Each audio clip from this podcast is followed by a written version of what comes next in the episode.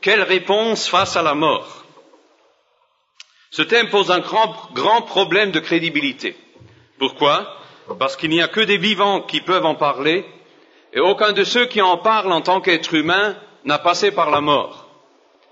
Donc ce soir, je vous demanderai tout d'abord d'écouter et ensuite de tirer vos conclusions. Vous auriez écouté quelqu'un, bien sûr, qui n'a pas passé au travers de la mort, et je ne vais pas ce soir non plus m'arrêter sur les diverses philosophies et idées qui existent face à la mort et à l'après la mort.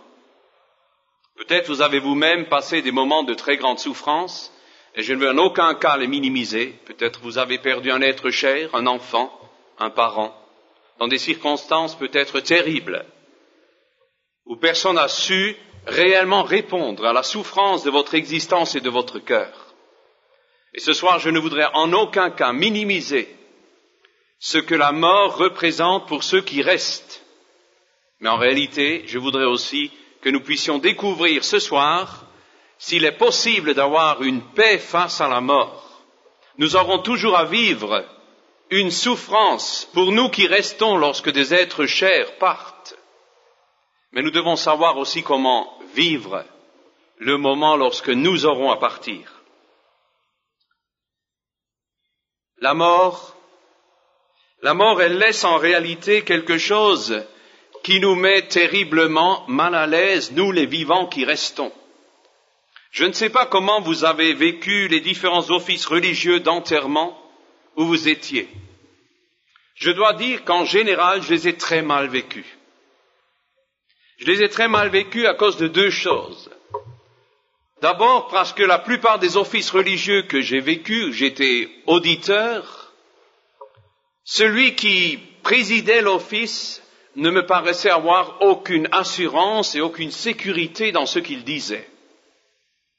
C'était très insécurisant. Et face à un départ où déjà on a tant de questions, où le doute monte dans nos cœurs, n'y a-t-il personne qui peut nous dire des choses qui sont certaines? Puis d'autres choses m'ont frappé dans les offices religieux. Ça m'a frappé que je n'ai jamais trouvé, au travers de la mort et dans les enterrements, les êtres que j'avais rencontrés avant, ces hommes qui battaient leurs femmes, ces hommes qui martyrisaient des enfants, ces hommes qui violaient leurs filles, jamais je n'ai entendu cela à un office d'enterrement. Ils étaient tous d'un coup comme purifiés miraculeusement.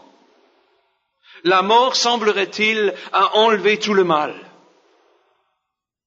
On n'en disait que du bien, et il semblerait qu'un rite religieux ait pu transformer le souvenir de cet être humain. Ce qui m'a frappé aussi, en ayant participé quand même à beaucoup d'offices, c'est qu'on demande si souvent à Dieu de compatir. À Dieu de compatir peut-être pour un être humain qui, lui, n'a jamais eu un quelconque intérêt pour Dieu. On demande encore une fois à Dieu de faire le grand pas. Ne l'aurait-il pas déjà fait, le pas vers l'humanité? N'aurait-il pas déjà payé un prix fort pour le rachat de l'être humain, pour le pardon de son péché? Est-ce encore une fois Dieu qui devrait, au moment de la mort, être celui qui répare tout? Quand est-ce que l'être humain a quelque chose à réparer? Est-ce que ce serait toujours lui qui reste le fautif de la loi et en réalité aussi celui qui va niveler les vies dans la mort? Je parlais avec des gens pendant les collations après les enterrements. Et ce qui me paraissait toujours le plus dramatique, c'est comment les vivants sont laissés dans une insécurité et dans une incertitude. Comme si l'on ne pouvait pas donner à l'être vivant la possibilité d'affronter une réflexion saine face à la mort. Bien sûr, il existe tant de théories, Et je ne suis pas venu ici ce soir pour vous raconter toutes les théories. Je vais faire euh, abstraction ce soir de quantité de traditions, d'imagination qui sont véhiculées par les religions et dont nous n'avons absolument aucune preuve. Je vais faire abstraction d'un purgatoire dont les saintes écritures ne parlent pas, donc je ne vais pas en parler.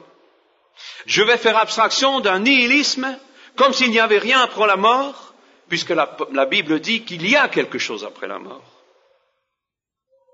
Je ne voudrais pas parler non plus ce soir d'une certaine immortalité qu'on peut acquérir en découvrant la voie céleste, comme l'enseigne le taoïsme, parce qu'il faudrait conclure que je n'ai rencontré personne qui a trouvé cette voie, où il a cette assurance d'être immortel. Je ne voudrais pas ce soir non plus m'arrêter sur 200 ou 300 mille réincarnations. Il me semble que la fatigue d'une vie me suffirait et que je ne voudrais pas répéter ces choses jusqu'à jusqu'à atteindre le carment, comme on nous l'annonce dans le brahmisme. Je ne voudrais pas ce soir non plus m'arrêter sur un quelconque salut au travers des œuvres, parce que je ne voudrais pas tromper ceux qui sont fragiles. Je ne voudrais pas tromper les paralytiques. Je ne voudrais pas tromper tous ceux qui vivent et qui ne peuvent pas faire d'œuvre. Et je ne voudrais surtout pas tromper le brigand à la croix qui, fixé à une croix, a entendu les paroles du Sauveur. Aujourd'hui, tu seras avec moi dans le paradis. Un homme qui n'a pas pu ni réparer ses fautes, ni retourner à la maison pour demander pardon, ni faire des bonnes œuvres, parce que condamné à mort, et pourtant, semblerait-il, le premier qui est entré dans le royaume de Dieu. Je ne voudrais donc pas ce soir vous donner l'occasion de faire quantité de bonnes œuvres pour être un peu plus assuré face à la mort. Elles ne vous assureront en rien du tout. Elles vous donneront peut-être une valeur humaine. Elles vous donneront l'impression d'avoir réussi. Mais elles sont nulles devant la mort.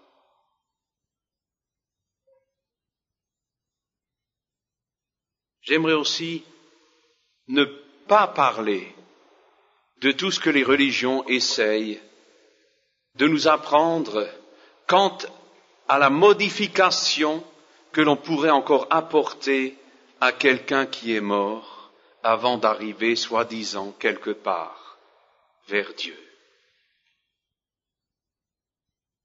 Oui, les messes pour les morts, mais d'autres pratiques aussi où on pourrait se dire on peut encore favoriser quelque chose que l'être humain n'a pas pu faire lui-même. On l'aime tant celui qui vient de partir.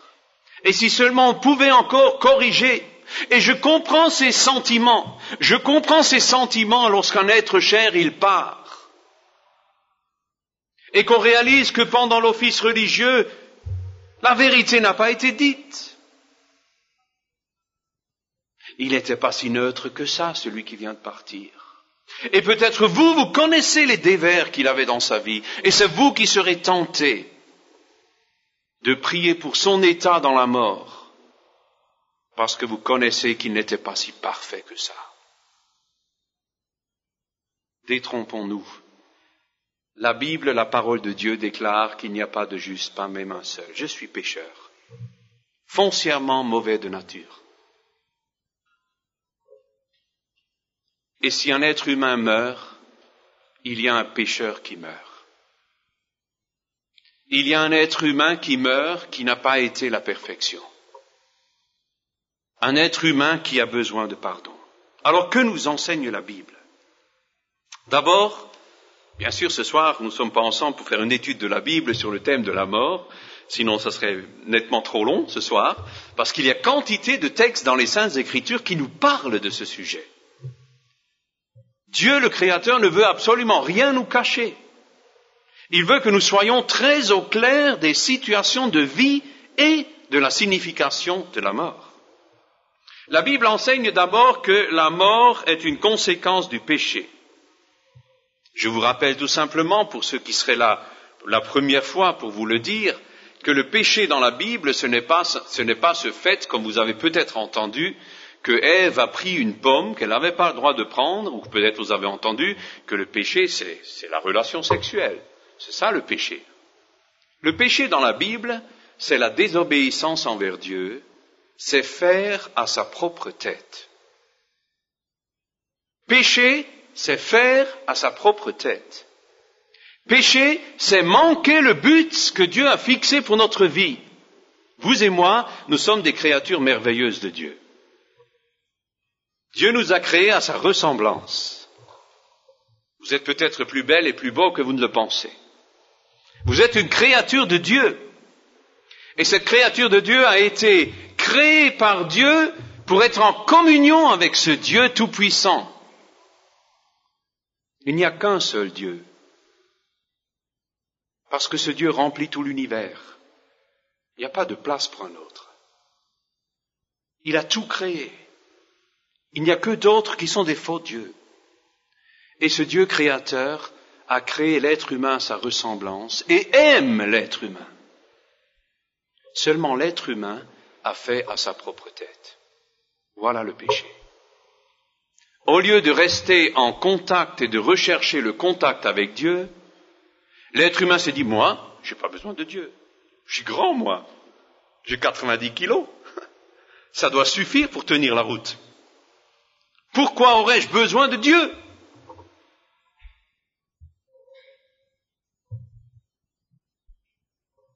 La Bible nous raconte euh, tous les drames de l'histoire de l'humanité, tous ces drames que nous découvrons d'hommes et de femmes qui ont fait à leur propre tête.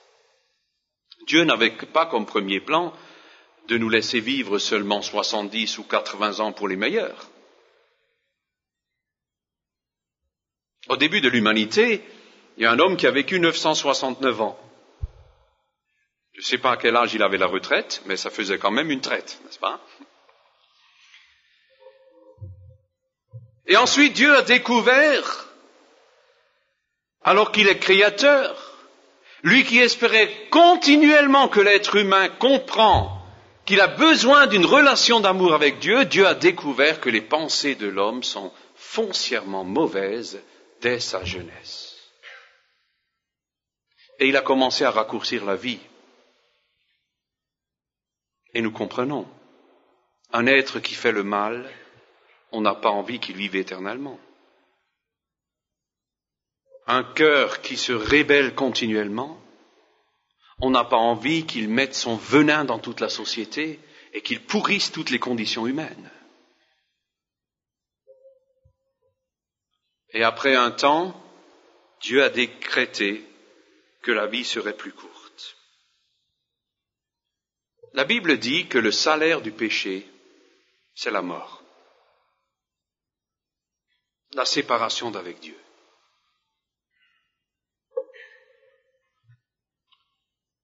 Nous ne pourrons jamais changer cela. C'est Dieu qui le déclare. Ce n'est pas à nous de le commenter. Ce n'est pas à nous d'essayer de le transformer. Vous ne le croyez pas? Visitez le cimetière. Il n'y a pas d'exemple. Ils sont tous présents. Dieu a décrété que le salaire du péché, c'est la mort. Le jour où vous, rencontrerez quelqu'un qui n'est pas pécheur, il ne mourra pas. Et tous sont morts.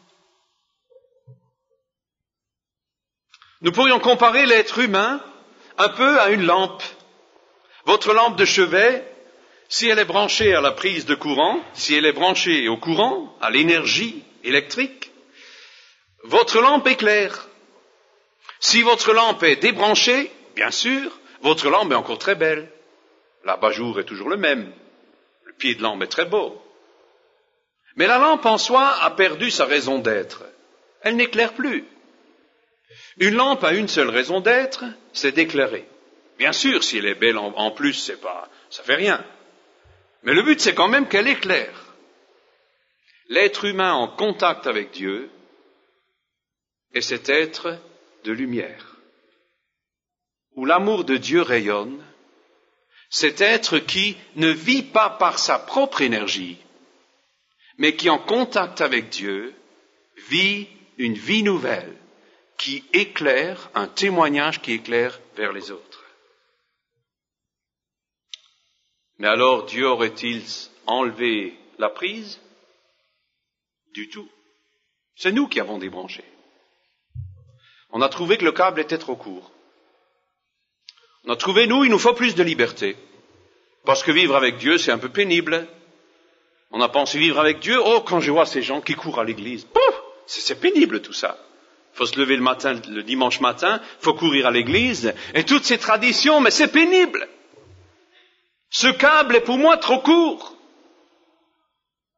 Et nous avons débranché. Et notre raison d'être, nous l'avons perdue. Dieu a un seul désir, c'est que chaque être humain connaisse au fond de son être une assurance immuable de la vie éternelle. Ça peut vous paraître bizarre. Vous paraître bizarre que notre corps qui va mourir, que mon corps qui va mourir, qu'il peut y avoir à l'intérieur une âme qui a l'assurance de la vie éternelle. Une âme qui même se réjouit de déposer un jour cette carcasse et de savoir que tout ce qui est lié à ce corps que Dieu m'a donné, que ce soit le bien ou que ce soit la souffrance, tout cela sera déposé. Et d'avoir au plus profond de son être l'assurance de la vie éternelle. La Bible dit que l'homme a un corps et une âme. Dans Matthieu 10, l'évangile de Matthieu, chapitre 10, je vous lis un verset, le verset 28. Ne craignez pas ceux qui tuent le corps et qui ne peuvent tuer l'âme. Craignez plutôt celui qui peut faire périr l'âme et le corps dans la géhenne. La Bible présente toujours à nouveau ces deux éléments. Je n'ai pas le temps de parler ce soir de l'âme dans la Bible, parce qu'il y a 750 passages bibliques, et je pense que je vous lasserai avant le 700e.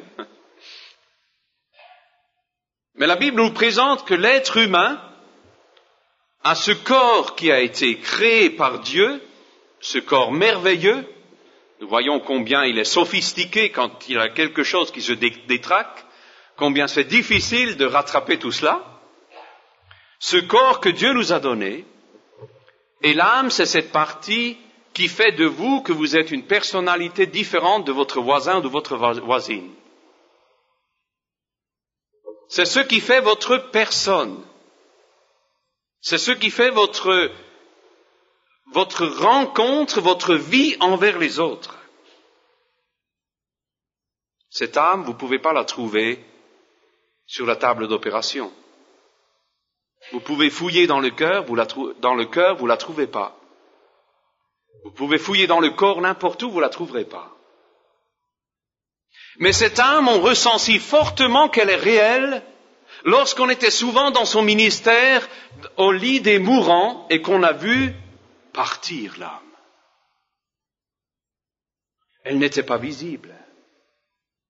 Mais elle manquait terriblement à ce corps qui restait. il y avait toute la personne qui était partie. Et d'un coup, il y a ici un corps, de la chair. Et c'est lui, et c'est quand même pas lui. Ce n'est plus lui. Il vient de partir. La Bible nous enseigne cela et nous fait comprendre qu'en réalité, l'être humain a ces deux parties essentielles. Et la Bible nous parle de l'âme. Elle nous parle du séjour des morts. Vous savez comme moi que le corps va dans la terre et redevient poussière. Mais l'âme. La Bible nous parle du séjour des morts et elle utilise trois termes différents dans les plus de 70 passages dans la Bible dont, dont il est parlé concernant le séjour des morts. Je dois m'arrêter courtement à ces trois significations, ces trois mots différents, pour que nous puissions mieux comprendre ce qui se passe à la mort, selon la Bible. Elle parle d'abord, dans tout l'Ancien Testament, du shéol, du séjour des morts, la tombe, la mort, l'endroit où l'état où tous les hommes se rendent après la mort. Elle définit dans certains textes, déjà dans l'Ancien Testament, que c'est un lieu de châtiment pour les méchants. Elle dit aussi très clairement, la Bible, qu'il y a une délivrance du shéol pour le peuple de Dieu. Venons-en au deuxième terme, le Hadès, séjour des morts, qui est utilisé dix fois dans le Nouveau Testament.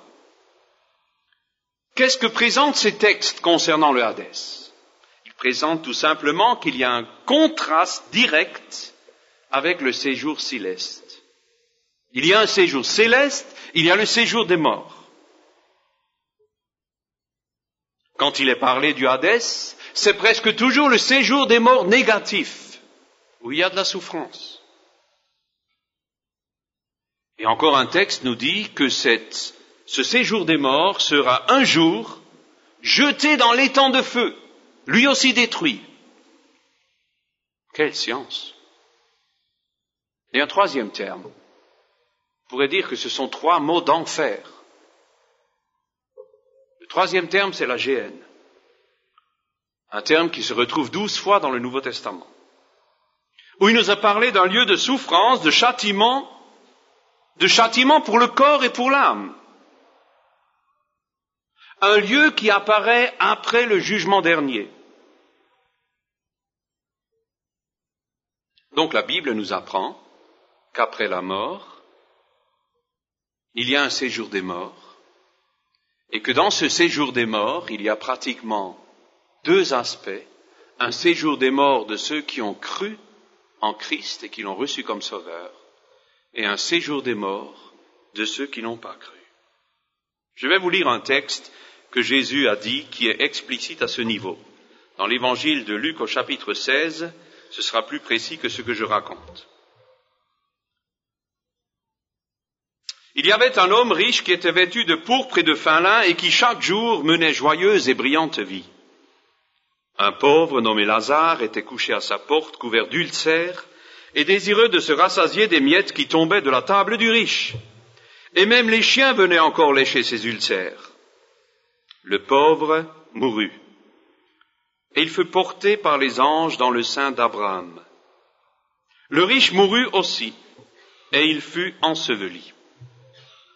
Dans le séjour des morts, il leva les yeux, et tandis qu'il était en proie au tourment, il vit de loin Abraham et Lazare dans son sein. Il s'écria, Père Abraham, aie pitié de moi, et envoie Lazare pour qu'il trempe le bout de son doigt dans l'eau et me rafraîchisse la langue, car je souffre cruellement dans cette flamme. Abraham répondit, Mon enfant, souviens-toi que tu as reçu tes biens pendant ta vie, et que Lazare a eu les maux pendant la sienne. Maintenant, il est ici consolé, et toi tu souffres.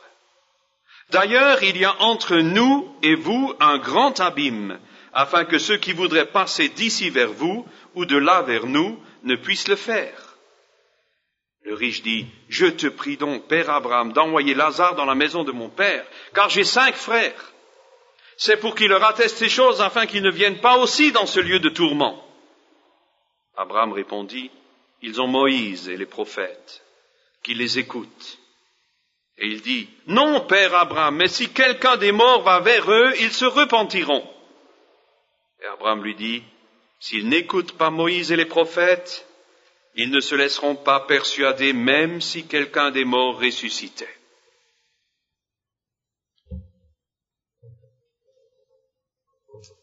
Quelquefois on aurait pu penser, n'est-ce pas, si un mort pouvait revenir pour nous dire comment c'est, le monde croirait.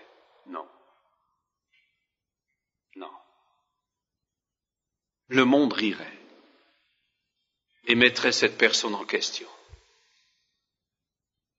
En réalité, la Bible est très très claire au sujet du séjour des morts.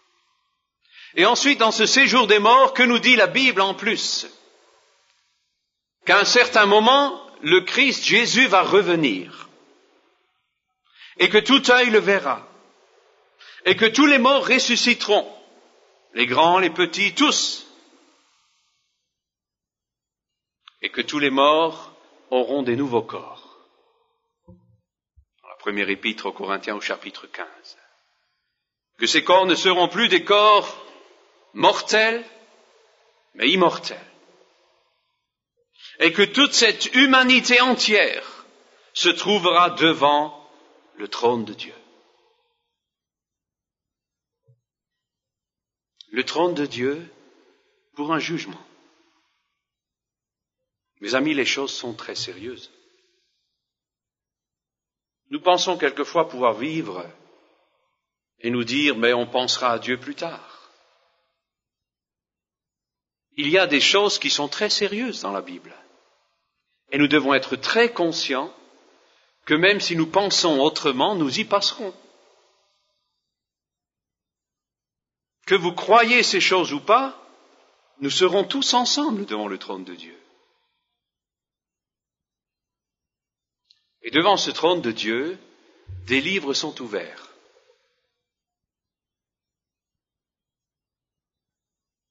Et ceux qui ont cru en Christ et dont la foi était mise en pratique sont sauvés. Pas ceux qui disent j'aime Dieu et qui haïssent le frère, dit la Bible.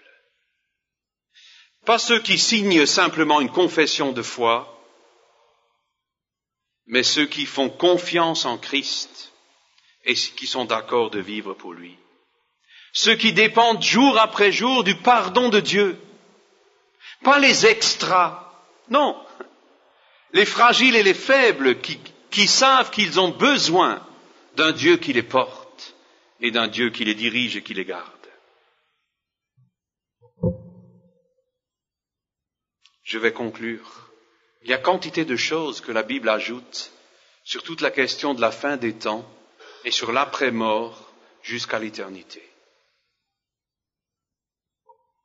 Mais après ce jugement, les uns seront toujours avec Dieu. Ceux qui ont cru auront ce privilège d'être dans une paix que nous ne pouvons pas décrire parce que nous ne la connaissons pas. Ils seront avec lui en éternité. Et ceux qui n'ont pas cru, dit la Bible, seront tourmentés.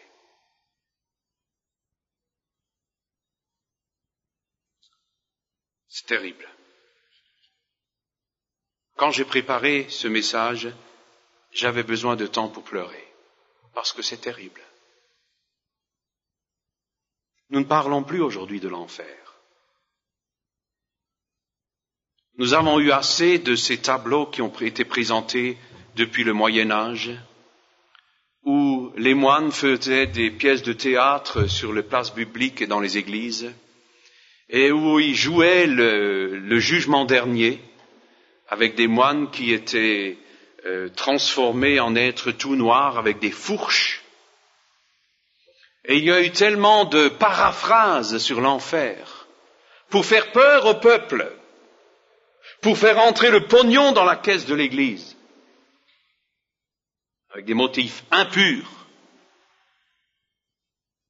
que nous avons jeté le message avec ses excès et que nous avons oublié que l'enfer existe et qu'il est une réalité biblique.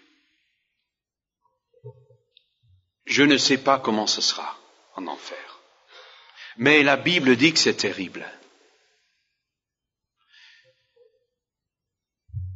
Ceux qui ont reçu Christ comme sauveur et qui sont là ce soir, moi j'aimerais que vous soyez conscients avec moi du privilège que nous avons d'avoir pu nous repentir, demander pardon à Dieu et de recevoir le Sauveur.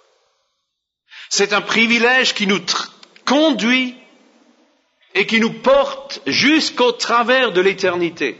Ça n'a pas de sens ce que je dis parce que traverser l'éternité, ça, ça peut parler, n'est-ce pas? Mais au travers de toute l'éternité, cette décision que vous avez prise de suivre le Christ, de confesser vos péchés, de le recevoir comme sauveur, c'est une décision qui a été marquée dans le ciel et qui est réelle devant le trône de Dieu. Et cette décision est le sang que vous avez reçu du Saint-Esprit qui vous conduit en éternité dans la paix de Dieu. Alors que vous et moi, nous ne sommes pas un brin meilleur que ceux qui vont en enfer. Mais nous avons choisi d'accepter le Sauveur, Jésus.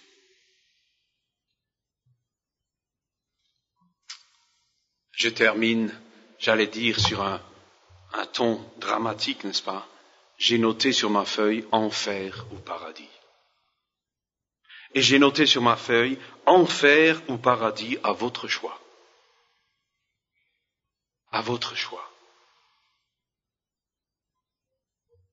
Un choix sur terre, dans cette vie qui est tellement courte, ou au travers de ce choix, nous pouvons effectivement décider d'avoir un maître qui va nous conduire au travers de l'éternité dans une paix parfaite. Un maître qui un jour va nous délivrer de toutes les contraintes de ce corps que nous avons. Un maître qui va nous permettre de le voir lui-même et d'être avec lui. D'avoir un nouveau corps, d'être auprès de lui et de le servir et de l'adorer. Dans l'évangile de Jean, Jésus dit, En vérité, en vérité, je vous le dis, je suis la porte des brebis. Il y a une porte qui va au ciel, au paradis. Jésus est la porte. La porte de la bergerie est très basse c'est fait au niveau des brebis. Pour y passer, il faut aller à genoux. Les orgueilleux qui veulent se tenir droit vont tous cogner leur tête au-dessus de la porte. Nous avons besoin de reconnaître que notre besoin de Dieu, notre besoin de pardon. Et alors Jésus nous dit, je suis la porte de la bergerie. Et un peu plus loin, il dit, je suis la résurrection et la vie. Celui qui croit en moi vivra, même s'il meurt. Et quiconque vit et croit en moi ne mourra jamais. Bien sûr, mon corps, il va arrêter un jour, je vais mourir. Mais je sais déjà aujourd'hui que ma vie intérieure, mon âme, ne mourra pas et sera auprès de Dieu. À cause de lui. À cause de lui. Parce qu'il m'a pardonné. Parce qu'il est mon sauveur. Et parce que lui-même, personnellement, a préparé une place au ciel pour ceux qui croient en lui. C'est notre privilège. Ce soir, si vous êtes là en étant encore sous la crainte de la mort, j'aimerais vous dire, profitez d'avoir un entretien avec l'une ou l'autre personne qui a découvert Christ comme sauveur. Ce que le diable, l'ennemi de Dieu, veut toujours essayer, c'est de nous laisser sous une crainte de la mort, de façon à ce que nous ne puissions pas intérieurement jouir de la paix de Dieu et vivre dans la liberté des enfants de Dieu. Ce soir, si vous savez que Christ n'est pas votre sauveur, ne rentrez pas à la maison. J'ai pensé à un texte que Bernard de Clairvaux avait dit, douzième siècle, hein, onzième siècle même. Vous continuez dans la vie par la seule grâce de Dieu. Dieu n'est sous aucune obligation de vous avertir une minute à l'avance de votre départ. Pour réaliser que ce n'est pas à nous de décaler le temps si la paix n'est pas dans notre vie. Dieu n'est pas obligé de nous avertir avant la mort. Mais nous pouvons ce soir venir à lui, recevoir Jésus comme notre Sauveur. J'étais dans différentes situations, comme je vous l'ai dit, au lit des mourants. J'ai vu mourir des blasphémateurs, je n'avais plus rien à dire. Je n'avais qu'à laisser mes larmes et elles coulaient et disparaître. Le temps de la grâce était trop tard. Il n'avait plus la capacité de revenir à Dieu. C'était pour moi comme le début de l'enfer. J'ai vu mourir des croyants. Maman m'a demandé de faire son programme de l'office d'enterrement quand j'étais encore avec elle, et qu'avec papa nous prenions le repas du Seigneur dans le lit d'hôpital juste avant, elle avait le cancer, avant d'être rappelée par le Seigneur. Elle m'a dit quel texte que je devais prendre pour le message. Elle m'a dit, Danny, surtout ne parle pas de moi. Parle de celui qui a été mon sauveur et qui m'a conduit au travers de la vie. Parle de l'assurance que j'ai d'être avec le Seigneur. Elle m'a dit, toi tu as la part plus difficile que moi, tu restes, moi je pars. J'ai vu des assurances profondes, fortes, d'êtres qui ne sont pas particulièrement forts, de personnes malades dans la souffrance, et qui ont une assurance inébranlable quant à leur avenir dans le royaume de Dieu. Ne voudrais-tu pas être de ceux-là, de ceux qui transportent cette assurance du salut en eux Peut-être tu traverseras la maladie, des souffrances. Dieu n'a jamais précisé que nous aurons vie facile en croyant en lui. Mais tout ce qui conduit un jour à la mort, c'est Jésus qui te rappelle dans Apocalypse que c'est lui qui a les clés de la mort et de la vie. Lui-même comme le sketch nous le rappelait. Personne d'autre. Et quand il l'a rappelé, c'est dans Apocalypse au chapitre premier, il l'a rappelé à un de ses apôtres, à Jean, qui était dans un camp de travail sur l'île de Patmos, un camp difficile où il voyait toujours à nouveau d'autres à ses côtés qui mouraient en étant dans un travail pénible de mine et de carrière ouverte. Et c'est dans cette situation, la mort était toujours à côté de lui, que Jésus le visite pour lui dire, Jean, tu vas pas mourir simplement suite aux travaux forcés. Le moment de la mort, c'est moi, Jésus, qui le décide, personne d'autre. Et nous savons que l'apôtre Jean est devenu centenaire. C'est Jésus qui a décidé de son départ. Et c'est notre privilège qu'en vivant avec lui, la crainte qu'apporte la mort est ôtée et la paix profonde entre dans la vie.